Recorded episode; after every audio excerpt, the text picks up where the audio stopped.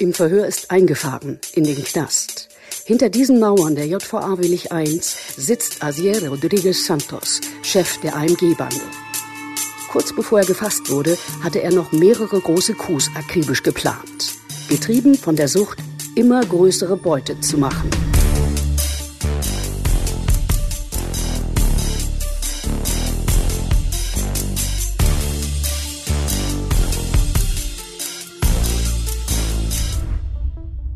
Mein Name ist Christina Pohl. Einvernahme Asier Rodriguez Santos. Ich bin gespannt, ob Sie uns jetzt erzählen können, wie die Polizei Sie schlussendlich doch bekommen hat und Sie hier gelandet sind in der JVA. Hallo nochmal. Hallo, ich grüße Sie. Es gab eine spektakuläre Festnahme tatsächlich mhm. auch, die Sie auch zum Anfang in Ihrem Buch die AMG-Bande schildern. Mhm. Wie war das genau? Wie muss ich mir das vorstellen? Das war früh morgens, habe ich gelesen. Genau. Und Sie haben geschlafen? Ja, genau. Nein, ich bin, also ich bin gerade aufgestanden. Also was heißt aufgestanden? Ich wurde wach gemacht. Ähm, ich wurde wach gemacht, bin dann die Treppe runtergegangen. Das war ein Turmsuite in Recklinghausen in einem Hotel.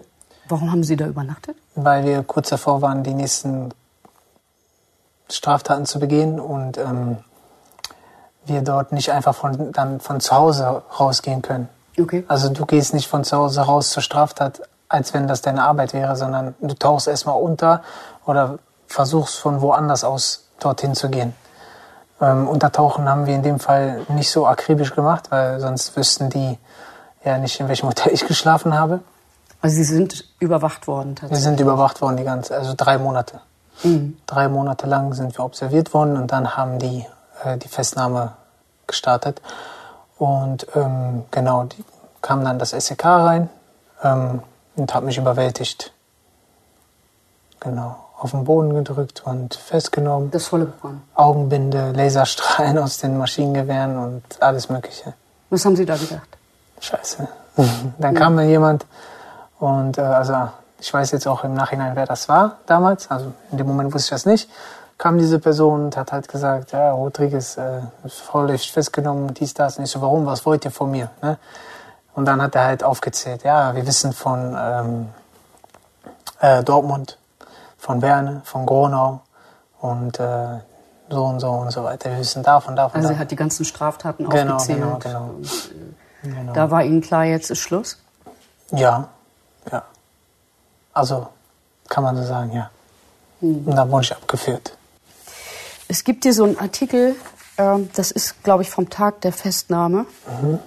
Äh, da sieht man sie, da werden diese üblichen Polizeifotos gemacht. Mhm. Das ist nach der Festnahme von dem SEK gewesen? Genau, genau. genau. Und das sieht nicht so aus, als wären Sie kooperativ gewesen, oder? Nee, ich hatte keine Lust. Haben mir auch gedacht, warum wollt ihr Fotos machen? Ihr habt doch schon so viele Fotos. Und dann waren die noch ein bisschen respektlos zu mir und deswegen habe ich so nicht mit, also ich habe die Augen einfach zugemacht und wollte nicht mitmachen. Und was ist dann passiert? Ja, dann äh, gab es da so einen kleinen Vorfall mit dem äh, Polizisten. Hier sieht man noch seine Hand, wo er mir so an die Haare zieht, damit ich die Augen aufmache. Und äh, habe ich aber weiter nicht gemacht. Dann hat der eine auch gesagt, ach komm, lass es sein. Und äh, haben die mich runtergebracht in den Keller wieder. Und dann nach ein paar Stunden haben mich dann andere Polizisten abgeholt und wollten mich dann zum Gericht bringen. Und da bin ich dann abgehauen. Wie haben Sie das denn angestellt? Das soll der Leser auch im Buch lesen.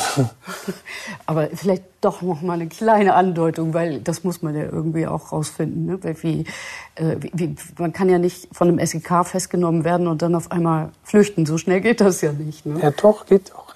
Aber wie ist doch die Frage? Ja, die haben, ich bin da, ich habe mich von denen losgelöst auf die eine Art oder andere Weise und äh, die waren auch sehr fahrlässig, nachlässig. Äh, jemand aus meiner Familie sagt bis heute, die haben dich mit Absicht äh, gehen lassen. Warum das denn? Ja, weil das so, keine Ahnung, unprofessionell war. Und dann bin ich gegangen, bin ich gerannt. Und Sie haben es auch erstmal geschafft. Ne? Bis ja. dahin lassen wir es erstmal offen. Ich würde jetzt gerne noch mal mit Ihnen sprechen, weil es geht ja auch im Urteil darum, dass Sie zwar verhaftet wurden, mhm. aber auch um die Verbrechensverabredungen. Also genau. es geht um Straftaten, die Sie geplant hatten, die offensichtlich aus der Überwachung auch äh, es war den, Polizisten, glaube ich, klar, da passiert bald was und deswegen wurden sie auch festgenommen, nehme mhm. ich mal an. Hm? Genau. Um was handelte es sich denn da? Ist es, sie haben im Knast jemanden kennengelernt, der dann äh, so ein bisschen hinleitete zu einer Sparkassenfiliale in Köln-Ostheim. Ne? Ja, genau. Das war ein Kollege von mir. Mhm. Und äh, da gab es einen Kontakt zu einer Putzkraft in dieser Bank und man konnte dadurch das Sicherheitssystem überwinden und dort reingehen übers Wochenende. Ähm, also das Sicherheitssystem war die Alarmanlage. Die umfangreichen Überwachungsmaßnahmen sind im Gerichtsurteil dokumentiert. Die Ermittler haben nicht nur die Mobiltelefone der AMG-Bande ausgespäht, auch die Autos waren verwandt. Die Dialoge aus der sogenannten Innenraumüberwachung haben wir nachsprechen lassen. Wir haben eine richtig gute Nachricht, wenn das alles so passt. Ja? Dann ist ausgesorgt, Bruder. Wir haben Dingens. Wir haben den Code für den Alarm. Wir haben den Schlüssel, wo wir abends rein müssen. Nein, oh mein Gott, eine Putzfrau? Dann konnte man dort übers Wochenende reingehen mit einem Kernbohrer durch die Wand und die Schließfächer leer räumen. Kernbohrer? Kernbohrer. Das so, äh, Sie benutzen das Wort so, als wäre das äh, normales Vokabular.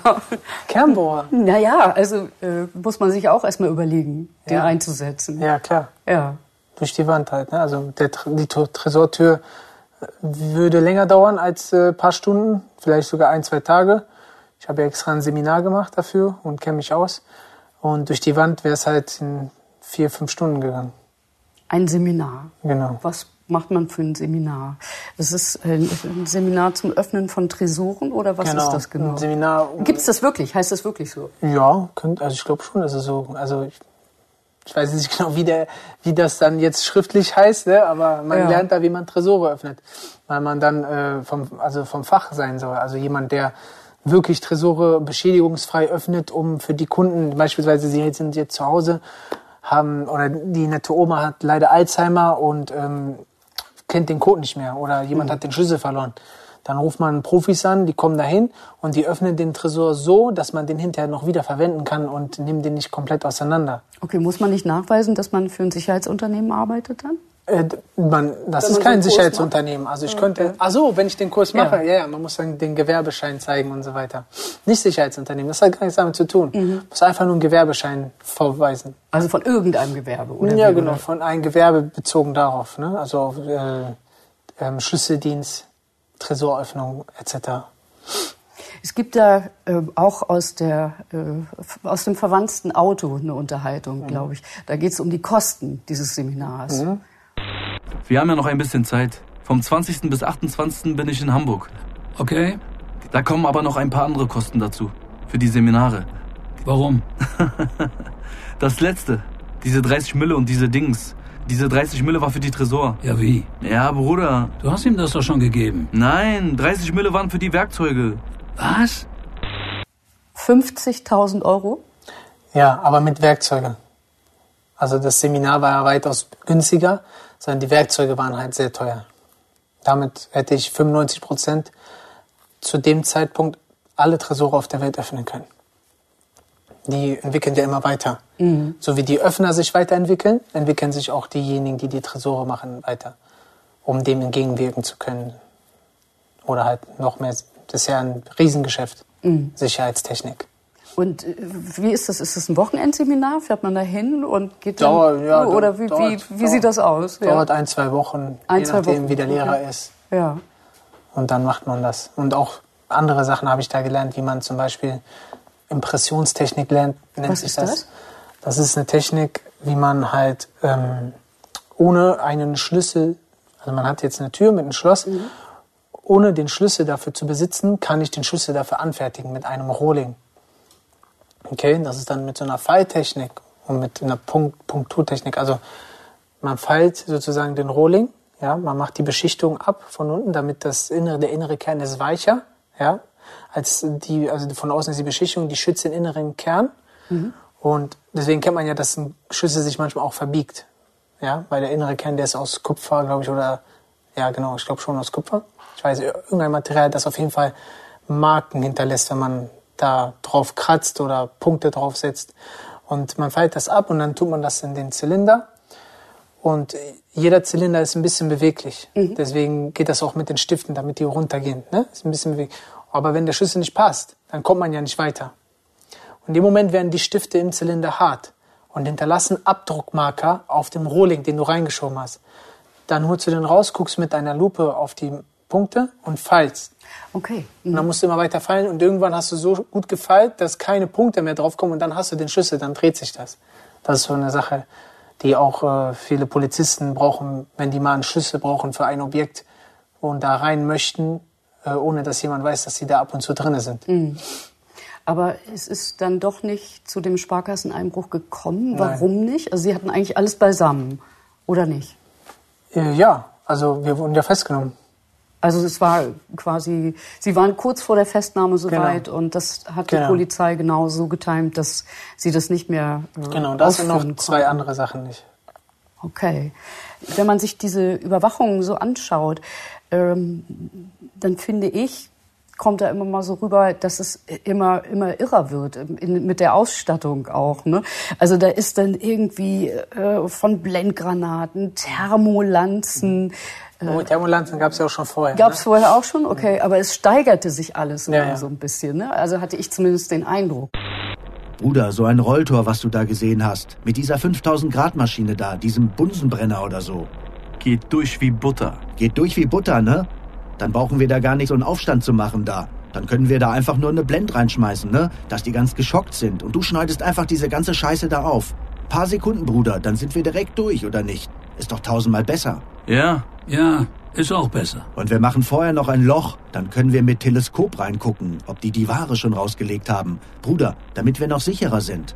Dann einfach Loch machen und Blend rein. da braucht man vorher nur so ein kleines Loch. Ja, Bruder, ganz klein, Bruder. Sehen die nicht. Dann machst du ein Endoskop rein, guckst kurz und siehst, ob die Ware schon draußen ist. Und sobald die Ware draußen liegt, also die Türen hinten sind schon auf, dann schmeißt du eine Blend rein. Desto mehr finanzielle Möglichkeiten du hast, umso Ja. besser kannst du dich ausstatten. Es ist nur eine, Frage, eine Sache der Mittel, die dir zur Verfügung stehen. Und wir haben uns so gesehen wie so, ein, wie so eine Eliteeinheit, nur auf Seiten der Verbrecher. So haben wir uns halt gesehen. Wie meinen Sie das? Ja, also die Polizei zum Beispiel hat auch verschiedene Abteilungen, wie das SEK oder MEK, Mobile Einsatzkommando, Sondereinsatzkommando, es gibt die GSG 9 und so weiter. Und wir haben uns halt als jemand gesehen, der auch so welche, in, dem, in unserem Fall waren es halt so welche Objekte, dass wir halt äh, sowas durchziehen können mit hohem Maß an Disziplin, äh, Technik, Vorbereitung und dort sauber rein und wieder rauskommen können. Es, es gibt eine Überwachung, da wissen Sie gar nicht so richtig, ähm, auf welches Objekt, um welches Objekt es sich eigentlich. Haben Sie die manchmal sogar verwechselt, weil es geht dann darum, dass Sie sagen, ich erinnere mich gleich, dann fahr doch noch mal bei der Sparkasse dabei. Und dann kommt die Antwort, welche? Erinnere mich daran, dass wir gleich nochmal an der Sparkasse vorbeifahren. Welche? Sparkassenplatz, wo wir das letzte Mal waren. Wir können ja mal gucken, ob die Tore und so auf sind. Kurz reingehen. Carmen oder Werne? Carmen, Werne. Sparkasse ist doch in Carmen, oder? Die Garage ist in Werne und die Sparkasse ist in Carmen. Das ist in der Nähe. Das andere ist auch in Carmen.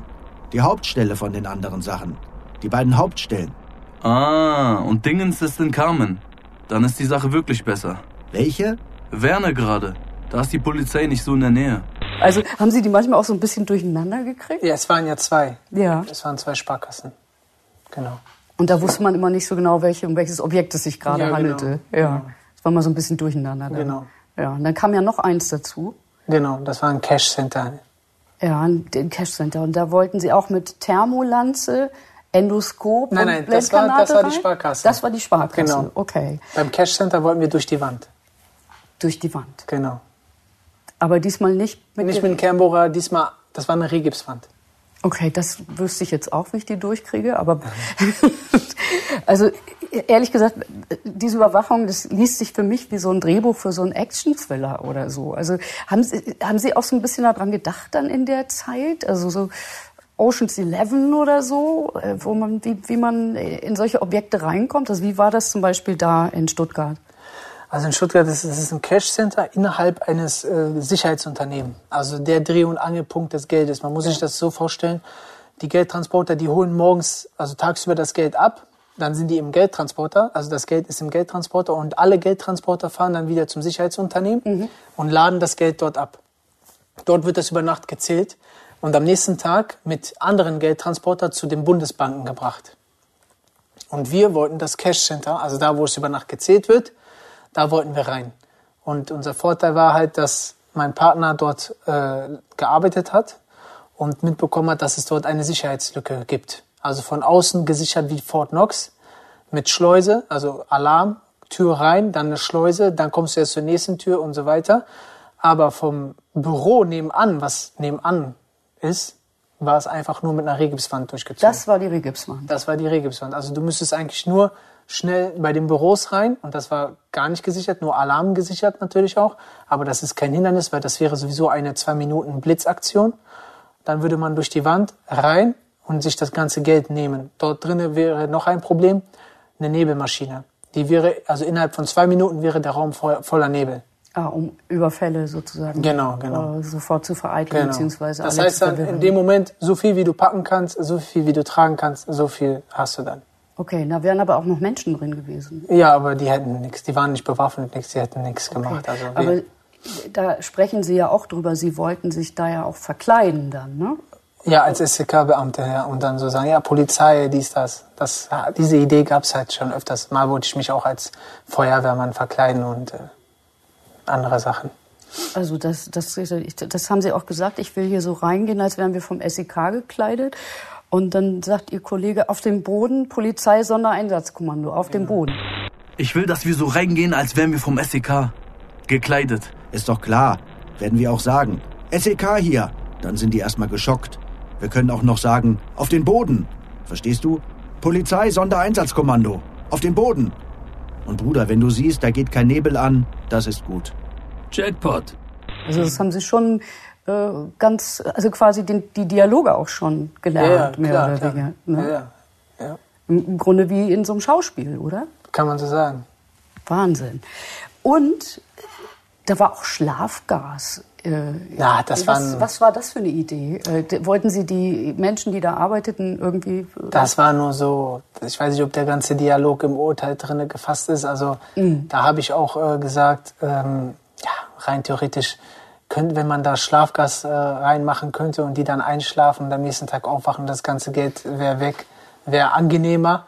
Aber wir kennen uns nicht mit so welchen Chemikalien aus, habe ich da hinzugefügt und dabei könnte dann jemand sterben. So, und deswegen, das war nur so dahergesagt, aber wie man sieht und äh, wie ich auch mitbekommen habe, wird alles, was ich äh, sage, auf die Feingoldwaage gelegt. Und aber deswegen besser fernhalten von sowas, dann muss man sich auch nicht dafür rechtfertigen. Also besser gar nicht kriminell werden. Sie sind ja dann doch festgenommen worden. Ja. Nachdem Ihnen die Flucht wieder gelungen war, äh, sind Sie festgenommen worden. Ich glaube, am Flughafen war das, ne? Ja. Genau. Äh, wie, da, da haben Sie keinen Ausweg mehr gefunden, schlussendlich. Nee, nee, ich wollte nicht das Land verlassen. Ich Ja. wollte erstmal nur untertauchen, den Anwalt einschalten, gucken, was man machen kann. Und dann hätte ich mich eventuell selber gestellt. Das äh, ist immer besser, wenn man sich selber stellt. Natürlich abhauen ist nicht gut, ist aber nicht strafbar. Ähm, aber ich hätte mich dann selber gestellt und äh, dann wäre das alles eine ganz andere Ausgangslage. Ähm, damals, ich war jung, das ist alles jetzt schon, jetzt bin ich 29. Ich bin schon seit vier Jahren, zwei Monate hier drin. Sie sind immer noch jung. Schwer. Aber ich lebe, also mir kommt es so vor, als ob ich Dutzende Leben gelebt hätte. Und ähm, ich bin jetzt 29 Jahre alt, das war damals. Und wie man sieht, äh, man kann viele Leute erzählen von, ja, ich bereue dies, ich bereue das. Im Endeffekt, wussten immer, dass das falsch war. Im Endeffekt, einerseits haben wir das immer bereut. Aber du musst dich, man muss sich gegenseitig motivieren, weil wenn man anfängt, emotional zu werden in dieser Geschichte, dann wird man entweder ausgeschlossen oder die anderen springen ab. Im Endeffekt ist von Tag eins klar gewesen, dass das falsch war. Und die Tatsache, dass ich aus dieser Halb- und Schattenwelt mit meiner Geschichte und mit den ganzen Details an die Öffentlichkeit trete, ist meiner Meinung nach der größte Beweis, mit unter anderem, dass ich äh, damit abgeschlossen habe. Was würden Sie denn im Nachhinein sagen, trotz der immer besseren Ausbildung, äh, immer bessere Ausrüstung, die Sie auch hatten, immer bessere Observationen, sind Sie doch gescheitert? Welche Fehler haben Sie zum Schluss gemacht? An sich war alles ein Fehler. Diesen Weg gegangen zu sein, ist ein Fehler. Und die Fehler, die ich gemacht habe, bezogen darauf, warum ich festgenommen wurde, ist, weil wir fahr fahrlässig geworden sind. Wir haben die Regeln zudem auch gebrochen. Die Regeln sind nicht umsonst da. Wenn du die Regeln brichst, dann ist es immer wahrscheinlicher, dass du ähm, festgenommen wirst, dass du auffliegst. Und wenn du eine Regel brichst, dann brichst du auch schnell die nächste. Mhm. Das ist Schachblindheit, habe ich das in meinem Buch äh, erwähnt, als ein guter Vergleich ist. Man sieht das Offensichtliche, aber sieht es doch nicht. Also man, es ist da, aber du siehst es nicht. Und du brichst eine Regel nach der anderen und irgendwann bist du Schachmatt. Weil man so wie Scheuklappen aufhat Genau. und äh, das, man denkt, das ist der größte, man, man ist der Größte. Genau, so. genau. Äh, Und man erfährt ja auch keine Kritik von irgendjemandem, Genau, nehme ich an. genau. Also es kommt Ist ja ja nicht alles jemand im und sagt, also, bitte jetzt hör mal auf oder so. Ja, ja, d- die Leute, man motiviert sich dazu halt, das weiterzumachen. Man muss sich dazu motivieren, weil sonst, sonst macht das keiner. Also sonst, sonst merkst du eigentlich, auf was für einen falschen Film du, also ich habe das immer wieder mal auch damals reflektiert in Augenblicken, aber dann habe ich mir gesagt, komm, jetzt noch diese beiden Male, dann ist vorbei. Noch dann, dann ist vorbei. Was hat denn der Polizist, der Sie seit der Jugend begleitet hat, dazu gesagt? Der hat zu mir gesagt, du bist so und so alt und war schon so und so viel, also die meiste, sehr viel, la- lange Zeit deines Lebens im Gefängnis und lebst dein Leben lang so, was, das kann dich doch nicht glücklich machen. Hör lieber auf damit. Im Buch schreiben Sie, wir wissen, wie viel noch übrig ist. Also von der Beute. Wer? Sie schreiben das, habe ich notiert. Wir wissen, wie viel noch übrig ist. Nein, nein, ich habe geschrieben, ähm, ich habe erkannt, was die wichtigste Währung im Leben ist. Ja? Wenn wir hier Uhren, Immobilien, Geld, Goldbarren und so weiter, alles, was wir besitzen, zählen, wir wissen, wie viel noch übrig ist. Also man weiß, jeder Mensch, vermögend, der vermögend ist, ja, der weiß, wie viel er noch hat. Okay? Er weiß, dann habe ich nichts mehr, so viel habe ich noch. Und so viel kann ich vielleicht noch bekommen. Aber das Einzige, wovon wir nicht wissen, wie viel noch übrig ist, ist unsere Zeit. So habe ich das gesagt. Und deswegen ist die Zeit die wichtigste Währung. Zeit kannst du nicht kaufen. Sei Okay, denn, ist Ihnen das gar nicht mehr wichtig? Gold, Rolex und alles? das sind alles schöne Sachen, ja, die auch, äh, wenn man die legal äh, erwirbt, auch man haben kann, ja. Aber das ist nichts, wofür man seine Zeit opfern sollte, ja. In dem Sinne, dass man deswegen irgendwelche Straftaten plant oder äh, auch jetzt, es gibt auch im legalen Weg eine Übertreibung, ne. Straftaten an sich sind schon übertrieben, aber auch im legalen Weg gibt es Leute, die foku- fokussieren sich nur noch aufs Geld und vernachlässigen alles. Die Familie, die Gesundheit. Ne? Und mit Straftaten zusätzlich dazu, das ist nicht gut. Also das passt gar nicht. Und deswegen ist die Zeit wertvoller als all das Was wollen Sie denn jetzt mit Ihrer Zeit anfangen? In meiner Mit Zeit. der restlichen Zeit. Sie sind ja noch sehr jung, 29 Jahre, da kann man ja noch ein bisschen was machen. Wer weiß, das ist es ja. Wir wissen nicht, wie viel Zeit uns noch bleibt. Jeder Tag könnte mein letzter sein. Es gibt viele Jungs, jetzt hat man vor kurzem gesehen, äh, Umweltkatastrophen, viele Leute sind ums Leben gekommen. Es kann jeden treffen. Auf jeden Fall, was ich in meiner Zeit, wo ich nicht weiß, wie viel noch, mir noch bleiben sollte, ja, wenn ich noch alt werden sollte, darf, ja, möchte ich mit meiner Familie verbringen. Ich möchte die in Freiheit verbringen. Ich möchte weiter unternehmerisch tätig sein. Ja, ich möchte ab auf legalen Weg. Ich habe da ein paar Sachen. Äh, man ist ja überlegen, Podcast eventuell zu machen, ein bisschen in die Öffentlichkeit zu treten. Äh, Motivationsratgeber, Schreibratgeber würde ich gerne schreiben, weil ich halt auch so viele gelesen habe und ich denke, ich könnte da was Gutes zusammenpacken. Ich möchte weiter meine Bücher schreiben. Das ist das, wozu ich mich berufen fühle. Also das Wort Beruf, heutzutage wird das komplett äh, unterschätzt, also nicht gewürdigt. Es kommt eigentlich von Berufung, also wozu man sich berufen fühlt. Und ich fühle mich zum Schreiben berufen. Das hat mir diese Zeit hier leicht gemacht. Das hat mir geholfen, das hat mich gerettet. Das hat mich von dieser, von dieser schlechten Sache weggebracht und hat mir ganz viele neue Möglichkeiten äh, geschenkt. Und das ist das, was ich weitermachen möchte. Im Bereich Social Media auch gucken, dass man da Reichweite generiert und sobald ich herauskomme, noch weitere Projekte verfolgt.